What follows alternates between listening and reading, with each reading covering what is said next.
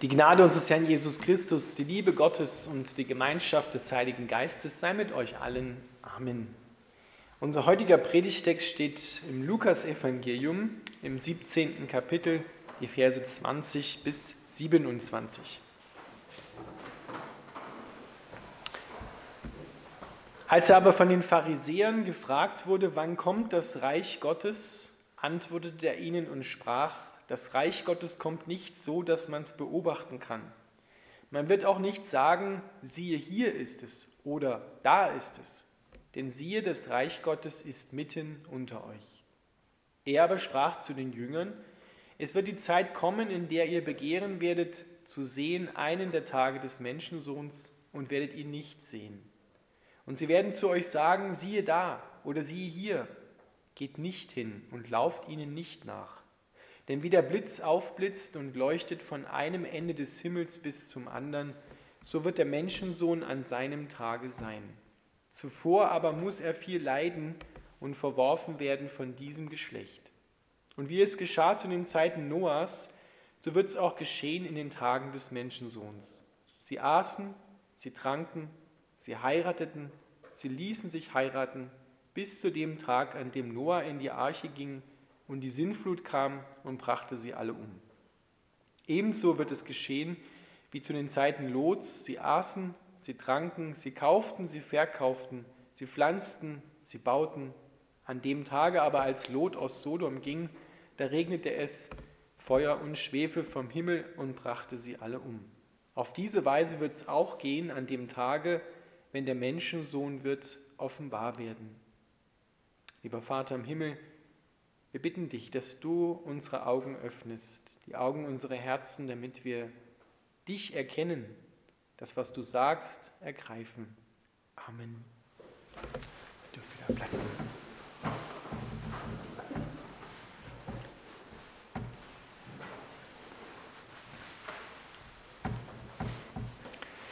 Ihr Lieben, Fragen nach der Zukunft, wie wird es werden, die haben schon immer Hochkonjunktur gehabt, auch in unserer Zeit. Damals war es nicht anders und so fragen die Pharisäer Jesus, wie wird es denn in Zukunft sein? Denn die Israeliten damals, die Juden damals haben auf das Reich Gottes gewartet. Sie haben gewartet, wenn der verheißene Messias, der verheißene Retter kommt. Und Jesus ist ja immerhin mit dem Anspruch auch aufgetreten, dass er von Gott kommt, dass er der verheißene Messias ist. Und jetzt fragen die Pharisäer ihn, Herr, wann kommt das Reich Gottes? Wann übernimmt Gott denn die Herrschaft hier auf der Erde? Und Jesus muss da ihre Erwartungen enttäuschen, weil wir wissen, müssen wissen, was die Pharisäer für eine konkrete Erwartung hatten. Die haben erwartet, dass da ein neuer König kommt, der die verhassten Römer aus dem Land wirft und die Herrschaft Israels wieder aufrichtet und das messianische Friedensreich, was im Alten Testament ja verheißen wird, ganz über die Erde ausbreitet. Das war ihre ganz konkrete Erwartung. Und Jesus entsprach so gar nicht diesem König, den sie erwartet haben. Ja, er wurde in Bethlehem geboren, auf Deutsch gesagt ein kleines Kaff, das niemand kannte. Er kam aus Nazareth, da hieß es, was kommt aus Nazareth schon Gutes. Also, und dann ist er auch noch so aufgetreten, wie er eben aufgetreten ist. Also alles keine Attribute von einem solchen Herrscher, den sie erwartet haben. Deswegen muss Jesus sie zunächst einmal enttäuschen und sagen, das Reich Gottes kommt nicht so, dass man sagen kann, siehe, hier ist es oder da ist es. Also dass man irgendwie so handfeste Beweise hätte und sagen könnte, ja, so steht es in der Schrift und genau das hat sich jetzt vor unseren Augen erfüllt. Aber Jesus sagt, denn siehe, er gibt ihnen etwas anderes, worauf sie ihre Vorstellung richten sollen, denn siehe, das Reich Gottes ist mitten unter euch. Man kann sich da fast bildlich vorstellen, dass er so zwei Daumen nimmt und auf sich zeigt. Ja, das Reich Gottes ist mitten unter euch. Das heißt also, ich komme von Gott Jesus kommt von Gott und bringe das Reich Gottes, die Herrschaft Gottes, diese neue Welt gleich mit. Aber sie ist, hat Jesus mal gesagt, so klein wie ein Samenkorn. Da ist alles drin, was die Pflanze ja braucht, um sich zu entwickeln, um das Leben freizusetzen. Aber es ist noch klein und verborgen. Es ist, noch, es ist schon da, aber es ist so noch nicht ganz sichtbar. Es ist schon ein bisschen was da, was man sehen kann. Es wächst schon auf und wird riesengroß werden. Genau das ist das Reich Gottes. Es hat schon begonnen mit dem Kommen von Jesus in diese Welt hinein und ereignet sich mitten unter euch, sagt er. Da, wo Menschen Jesus vertrauen, seinen Worten Glauben schenken, ihr Herz öffnen sozusagen als Boden für diesen Samen Gottes, dort kommt das Reich Gottes. Es ereignet sich unter den Menschen, indem sie der Liebe Gottes Raum geben und diese Liebe einander weitergeben. Da ereignet sich das Reich Gottes. Von daher kann er sagen, es ist mitten unter euch. Nicht nur in der Person von Jesus, natürlich als Quelle, aber dann auch bei denen, die ihr Herz dafür öffnen. Da ereignet sich das Reich Gottes. Aber, sagt Jesus, es geht ja weiter, es entwickelt sich. Und so wird das Reich Gottes auch eines Tages komplett da sein, so wie die wie der Same aufwächst und dann alles sichtbar wird, was dieser Same beinhaltet, ein Baum, eine, eine Pflanze oder ein Strauch. Jesus vergleicht es mit einem großen Baum, wo die Vögel des Himmels nisten werden. Und so geht das Reich Gottes auf und dann wird das Reich Gottes einmal ganz auf dieser Erde sein. Nichts anderes mehr, nur das Reich Gottes. Und das ist die Zeit, die Jesus so beschreibt, dass er sagt, wenn er wiederkommen wird am Ende der Zeit, dann werden ihn alle sehen. Da wird es keinen Zweifel mehr geben. So wie ein Blitz aufblitzt, und das sieht wirklich jeder, wenn so richtiger Blitz ähm, vom Himmel kommt. Aber die Beurteilung über ihn, wer er ist, die wird unterschiedlich ausfallen. Es werden alle Menschen ihn sehen, aber die Beurteilung und die Reaktion darauf wird unterschiedlich ausfallen. Ob sie nun glauben oder nicht glauben. Dieser Tag, wenn Jesus wiederkommt, wird eine große Scheidung mit sich bringen. Für die einen, die ihm vertrauen, an ihn glauben, wird es der Tag der Erlösung sein, der Tag der Rettung, der Tag von der Zukunft, die sie geglaubt haben, die wird dann vollendet sein. Und für andere wird es das Gericht sein. Jesus benutzt zwei Beispiele, um deutlich zu machen, wie es geschieht Einmal die Zeiten von Noah und einmal die Zeiten von Lot, von Sodom und Gomorra. Er sagt, es wird geschehen wie zu Zeiten Noahs. Was haben die Menschen damals gemacht? Gegessen, getrunken und Sex gehabt. Das sind die drei Dinge, die hier beschrieben werden. Und dann haben sie Noah für blöd erklärt und haben gesagt, du spinnst ja, das ist ja alles gar nicht wahr, was Gott dir da gesagt hat. Da kommt nie so eine Katastrophe, so ein Gericht. Ja, man muss sich das mal bildlich vorstellen. Der Mann baut auf trockenem Land ein riesiges Schiff, eine, eine Arche, und, die, und dann geht es weiter und breit, vielleicht nicht mal ein See. Die erklären ihn für Plemplem. Und dann kommt aber der Tag. Gott hält Wort. Sein Gericht kommt und die, die nicht vertraut haben, die nicht geglaubt haben, sind alle umgekommen.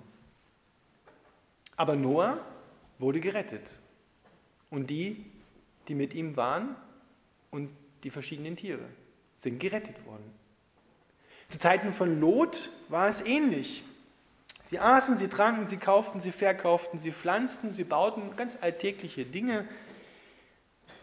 Und dann kam der Tag, an dem Gott Sodom und Gomorra das Gericht schon lange angekündigt vollzogen hat. Lot und seine Familie sind ausgezogen aus Sodom und Gomorra und Sodom und Gomorra sind untergegangen. Und die Menschen, die nicht vertraut haben, mit ihnen. War ja nicht so, dass sie es nicht gewusst hätten. Gott hat es angekündigt. Und dann ist aber ein Teil gerettet worden und ein großer Teil ist umgekommen. Und Jesus sagt, auf diese Weise, benutzt diese zwei Beispiele, wird es sein, wenn ich wiederkomme auf die Erde. Da wird es einen Teil von Menschen geben, die nicht glauben, die nicht vertrauen, die das alles für Blödsinn halten. Und dann wird es welche geben, die Jesus glauben und ihm vertrauen. Die einen werden gerettet und die anderen gehen verloren, werden umkommen. Das sagt Jesus. Das habe ich mir nicht ausgedacht, sondern das sagt Jesus. der, der aus dieser Welt kommt, aus dem Reich Gottes und sie auf die Erde bringt. Und er sagt es, damit wir, und er sagt es seinen Jüngern, vorbereitet sind. Heute schon. Er redet hier Klartext, dass wir das nicht so machen, das ist das Ziel von Gott, wie die Menschen, die Noah nicht geglaubt haben, also Gott nicht geglaubt haben, und die auch Lot und Gott damals nicht geglaubt haben. Dass es uns nicht so geht, sondern dass wir heute schon unser Herz öffnen und diesen Samen, den Gott gibt, in unser Herz hineinpflanzen lassen, damit er in uns auch Frucht bringt. In dieser Zeit, sagt Jesus, wird es für die, die an Gott glauben, nicht immer nur rosig sein. Er hat nie gesagt, es wird alles toll werden, wenn ihr an mich glaubt, sondern hat gesagt, wenn ich verfolgt worden bin und wenn die Menschen mich gehasst haben, deswegen, weil ich dem Vater im Himmel vertraut habe, wird es euch nicht anders gehen. Auch ihr werdet Verfolgung erleben, auch ihr werdet durch Leiden hindurch in das Reich Gottes eingehen. Und da wird gerade für die Kirche, für die, die an Gott glauben, wird es eine schwierige Zeit sein. Für andere scheint es alles super wunderbar zu sein. Aber es wird sich dann zeigen, was dann gut und wunderbar war. Und dann sagt Jesus, passt auf, da werden Menschen auftreten, die vorgeben oder die so gefeiert werden, erhoben werden, als wenn sie der Messias werden. Kleines Beispiel, aus, nicht aus unserer Zeit, ein bisschen vorher. Wir hatten so eine Person hier im deutschsprachigen Raum, Adolf Hitler. Der wurde wie ein Messias gefeiert. Viele Menschen haben geglaubt, das ist der willkommene Retter, der von Gott kommt, der uns das Heil bringt. Ja, so war ja auch der der Gruß, den man sich gegenseitig gesagt hat, Heil, ja, nicht Heil Jesus, sondern Heil Hitler war der Gruß. Ein, ein religiöser Gebrauch.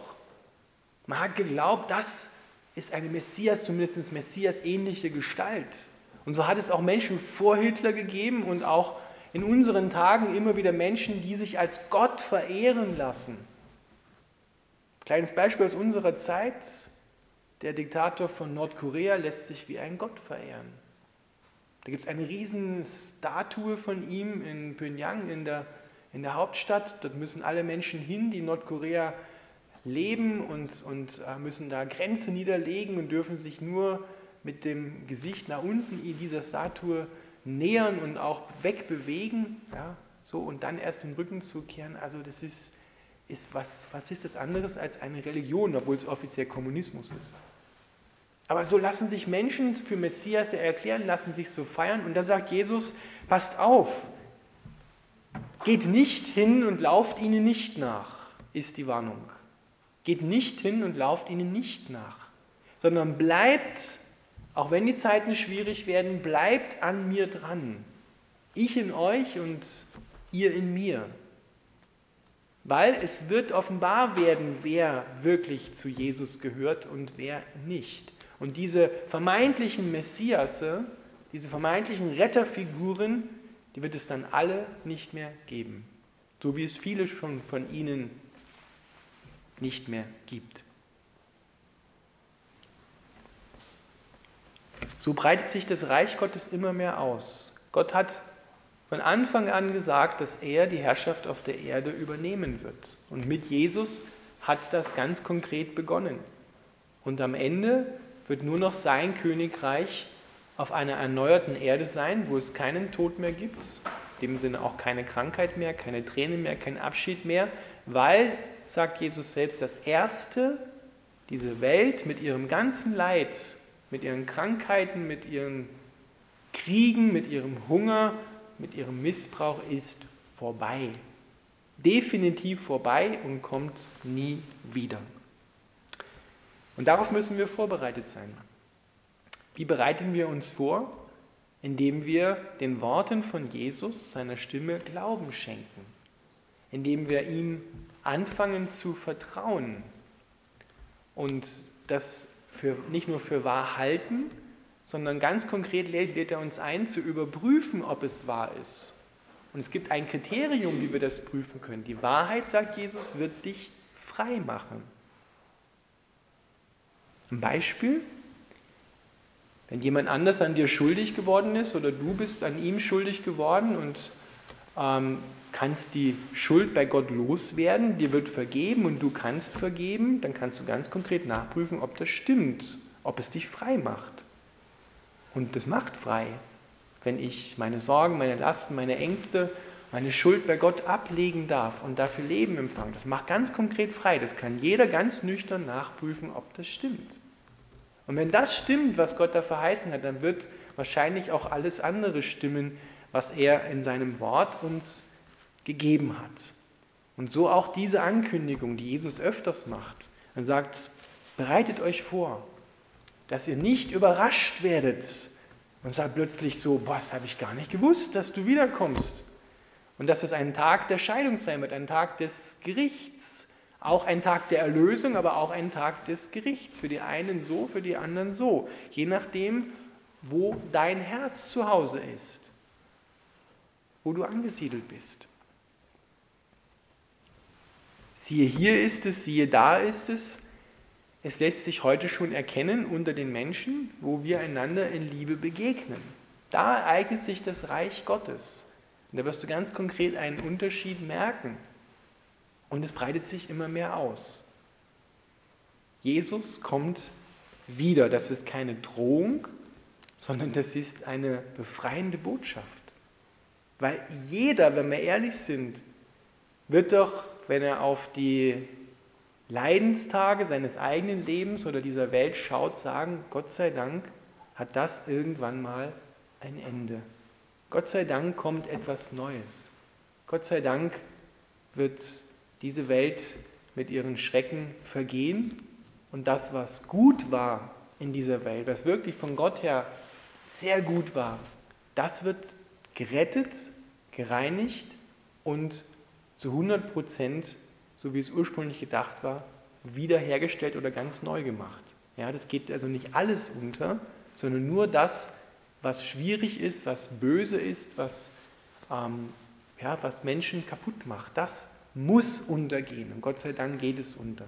Weil sonst würden wir jeden Glauben an Gerechtigkeit in dieser Welt auch verlieren, wenn es letztendlich nicht von Gott angekündigt worden ist, dass er Gerechtigkeit bringt, wo auch Menschen nicht immer Gerechtigkeit sehen oder Gerechtigkeit üben. Ja, aber er sorgt dafür. Also wir dürfen uns darauf freuen, wenn Jesus Christus wiederkommt. Er ist heute schon mit uns auf dem Weg und kommt uns auch schon entgegen und bringt die Herrschaft Gottes, die Herrschaft der Liebe auf die Erde. Amen.